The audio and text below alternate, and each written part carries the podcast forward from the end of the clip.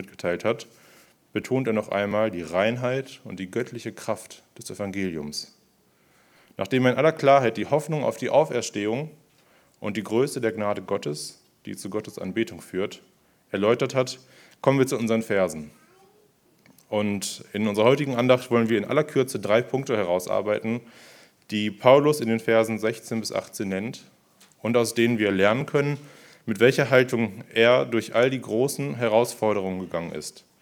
Die drei Prinzipien dieses Abschnitts Leute, lauten, schätze geistliche Stärke mehr als physische Kraft, stelle die Zukunft über die Gegenwart und drittens schätze ewiges mehr als zeitliches.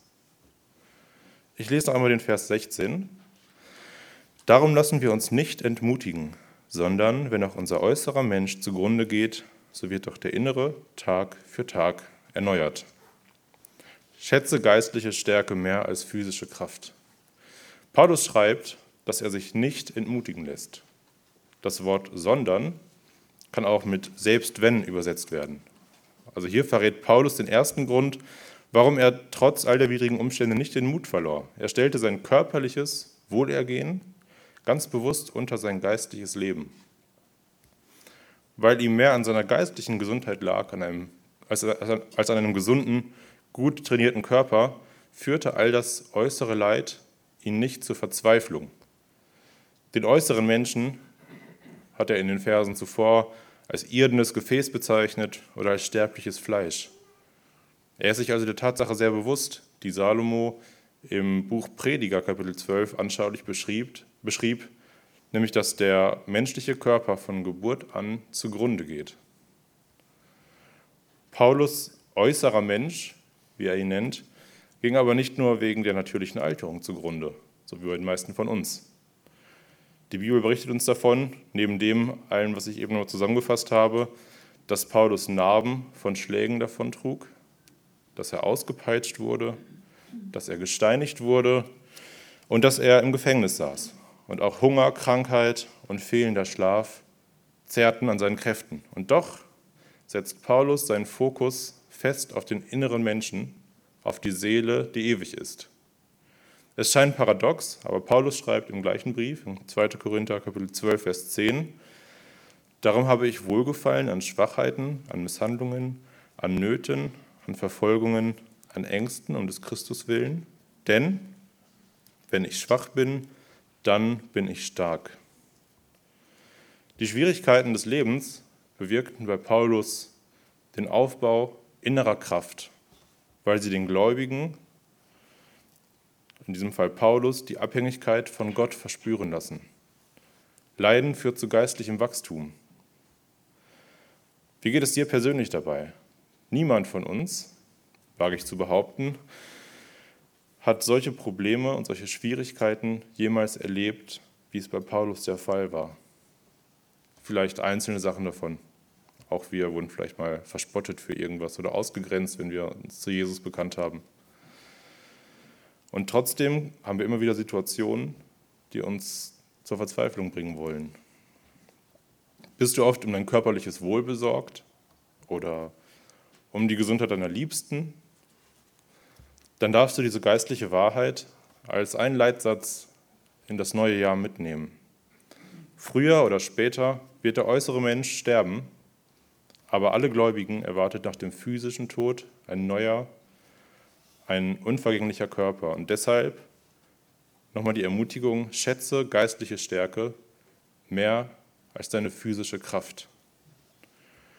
Wir lesen den nächsten Vers, Kapitel 4, Vers 17, und kommen damit zum zweiten Prinzip. Stelle die Zukunft über die Gegenwart. In Vers 17 steht, denn unsere Bedrängnis, die schnell vorübergehend und leicht ist, verschafft uns eine ewige und über alle Maßen gewichtige Herrlichkeit. Paulus zeigt uns hier eine weitere geistliche Wahrheit auf. Die physischen Leiden vergrößern die zukünftige Belohnung. Dieses Wissen verschaffte Paulus die richtige Perspektive auf die irdischen Probleme. Im Verhältnis zur zukünftigen Herrlichkeit sind diese Probleme, die uns unendlich groß erscheinen, manchmal auch unerträglich lang erscheinen, schnell vorübergehend und leicht. Obwohl die Bedrängnis, von der Paulus in diesem Vers spricht, keine kurze Episode in seinem Leben war, sondern dauerhaft und heftig war, hielt er sie für leicht zu ertragen und im Hinblick auf die herrliche Zukunft, die ihn erwartete, für völlig unbedeutend. Im Römerbrief Kapitel 8, Vers 18 beschreibt er diese Perspektive noch einmal mit anderen Worten, wo es heißt, denn ich bin überzeugt, dass die Leiden der jetzigen Zeit nicht ins Gewicht fallen gegenüber der Herrlichkeit, die an uns geoffenbart werden soll. Das größte Vorbild für Leiden, die zu einer umso größeren Herrlichkeit führen, wie wir es hier eben in Bezug auf die Gläubigen gelesen haben, hält Paulus den Philippern im Philipperbrief Kapitel 2, Verse 5 bis 11 vor Augen, wo er Jesu Erniedrigung beschreibt, die letztendlich aber zu der größtmöglichen Verherrlichung führen, weil er über alle Maßen von Gott dem Vater erhöht wird. Und dass die Herrlichkeit, die zukünftig auf die Bedrängnis folgen wird, weitaus größer ist, als alle Bedrängnis auf dieser Erde sein kann, betont Paulus auch, indem er aufzeigt, dass die zukünftige Herrlichkeit ewig und über alle Maßen gewichtig ist. Egal wie schwer die irdischen Leiden sind, die zukünftige Herrlichkeit ist schwerwiegender. Sollen wir uns deshalb jetzt extra viel Leid selbst aufbürden? Sollen wir versuchen, extra viel Schweres durchzumachen, um eine besonders große Herrlichkeit zu erleben? Die Antwort auf diese Frage, die sich durchaus stellen kann, gibt uns Petrus in 1. Petrus Kapitel 2, Vers 20. Denn was ist das für ein Ruhm, wenn ihr geduldig Schläge ertragt, weil ihr gesündigt habt? Wenn ihr aber für Gutes tun leidet und es geduldig ertragt, das ist Gnade bei Gott. Es geht also eindeutig nicht darum, unnötig oder vielleicht sogar böswillig den Ärger der Welt auf sich zu ziehen. Vielmehr geht es hier um Leiden, die uns treffen, weil wir das Gute tun und Gottes Willen gehorsam sind. Paulus verlor durch seine Tränen in der Gegenwart nicht den Blick und die Hoffnung auf die Herrlichkeit, die im Himmel auf ihn wartete. Er stellte die Zukunft ganz klar über die Gegenwart. Und das dritte Prinzip, das wir aus diesem kurzen Abschnitt entnehmen können, lautet, schätze ewiges mehr als zeitliches. Wir lesen den letzten Vers des kurzen Abschnitts, den Vers 18, da wir nicht auf das Sichtbare sehen, sondern auf das Unsichtbare. Denn was sichtbar ist, das ist zeitlich, was aber unsichtbar ist, das ist ewig. Und hier spricht Paulus von einer bewusst gewählten Perspektive auf die Ewigkeit. Der Gläubige sieht nicht auf das Sichtbare, sondern auf das Unsichtbare. Er sieht nicht den brüllenden Feind, weil das Sichtbare zeitlich begrenzt ist. Es ist vergänglich und endet spätestens mit unserem Tod. Es gehört der Zeit an und ist damit automatisch dazu bestimmt, irgendwann einmal zu vergehen. Alle aktuellen Werte, alle Maßstäbe, alle Errungenschaften dieser materiellen Welt sind zeitlich.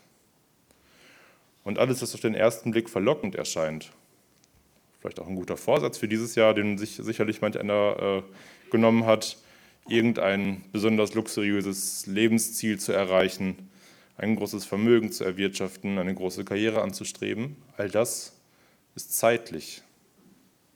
Paulus kann hier ein durchaus ernstzunehmendes Urteil fällen, weil er selber hochgebildet war. Er hatte bei einem der wichtigsten Rabbis seiner Zeit gelernt und konnte auf ein materiell gesehen erfolgreiches Leben hoffen. Aber all das gab er auf, um sich selbst auf das Unsichtbare zu konzentrieren. Und der Blick auf das Unsichtbare bedeutet eine Perspektive auf das Ewige, auf das Unvergängliche zu haben. Paulus beschreibt hier seine Treue und seine Hingabe Gott gegenüber und die Arbeit für das Heil der unvergänglichen Seelen seiner Mitmenschen. Wie weit er damit ging, beschreibt er im ersten Timotheusbrief, was ich mich vorhin schon zitiert hatte, Kapitel 2, Verse 8 bis 10, wo er schreibt, Halte im Gedächtnis Jesus Christus aus dem Samen Davids, der aus den Toten auferstanden ist nach meinem Evangelium, in dessen Dienst ich Leiden erdulde, sogar Ketten, wie ein Übeltäter aber das Wort Gottes ist nicht gekettet. Darum ertrage ich alles standhaft um der Auserwählten willen, damit auch sie die Errettung erlangen, die in Christus Jesus ist, mit ewiger Herrlichkeit. Und diese Hingabe und diese Leidenschaft kostet ihn am Ende wirklich sein irdisches Leben. Das erste Wort unseres Abschnittes aus Vers 16 bedeutet, äh, lautet darum. Das bezieht sich also auf die zuvor geschriebenen Verse, weil es das begründet. Was ist also die Grundlage für das, was Paulus uns in diesem Abschnitt zu sagen hat? Darum. In den Versen 14 und 15 lesen wir von der Hoffnung der Auferstehung und dem Wissen, dass wir einmal vor Jesus stehen werden. Und so sehen wir, dass alle drei Prinzipien, die Paulus in diesem kurzen Abschnitt aufzeigt, auf seiner klaren Ausrichtung auf die Ewigkeit beruhen. Erstmal zeigt er auf, dass wir diese Hoffnung der Auferstehung haben, dass wir vor Jesus stehen werden und dann benennt er das. Das heißt, es geht hier nicht um eine mentale Einstellung, um irgendwie äh, ja, psychologisch begründete Glaubenssätze, auf die wir uns einlassen sollen, sondern all das, was er uns hier gesagt hat, beruht auf der großen Hoffnung, auf die Auferstehung und darauf, dass wir wissen dürfen, dass wir einmal vor Jesus stehen werden. Wir stehen heute am Anfang des neuen Jahres in einer Zeit, die so unsicher und so stürmisch ist wie wir es in den letzten Jahrzehnten in unserem Land nicht gesehen haben. Und wir wissen nicht, wie es mit dem Ukraine-Krieg weitergeht, wie es mit den gottlosen Bestrebungen unserer Regierung weitergeht, mit der Migrationskrise, mit Corona-Maßnahmen, mit der Krise in der Wirtschaft. Und all das müssen wir auch nicht wissen. Lass uns mutig in dieses Jahr starten und Gottes Willen über unsere eigenen Vorstellungen stellen, auch wenn der Gehorsam Nachteile und Ärger mit sich bringt und unseren Blick so ausrichten, wie wir es von Paulus in diesem kurzen Abschnitt lernen durften. Schätze geistliche Stärke mehr als physische Kraft, stelle die Zukunft über die Gegenwart und schätze ewiges mehr als zeitliches. Amen.